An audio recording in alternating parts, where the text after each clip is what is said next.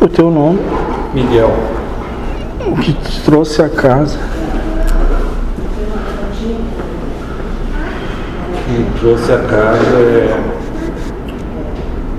através do meu exemplo, através da transformação que eu estou tendo interior, poder servir para alguém.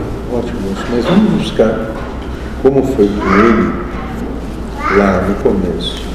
Podemos dizer que o que te trouxe até que foi o desespero. Sim. Isso. Hoje é gratidão. Ótimo. Ótimo. O que tu busca hoje aqui? Eu busco fazer parte desse grupo, aprender com vocês, para poder também, quem sabe, um dia ensinar. Né? Moço. A questão é que a coisa se faz sem perceber que é feita. Esse é o triar com Deus.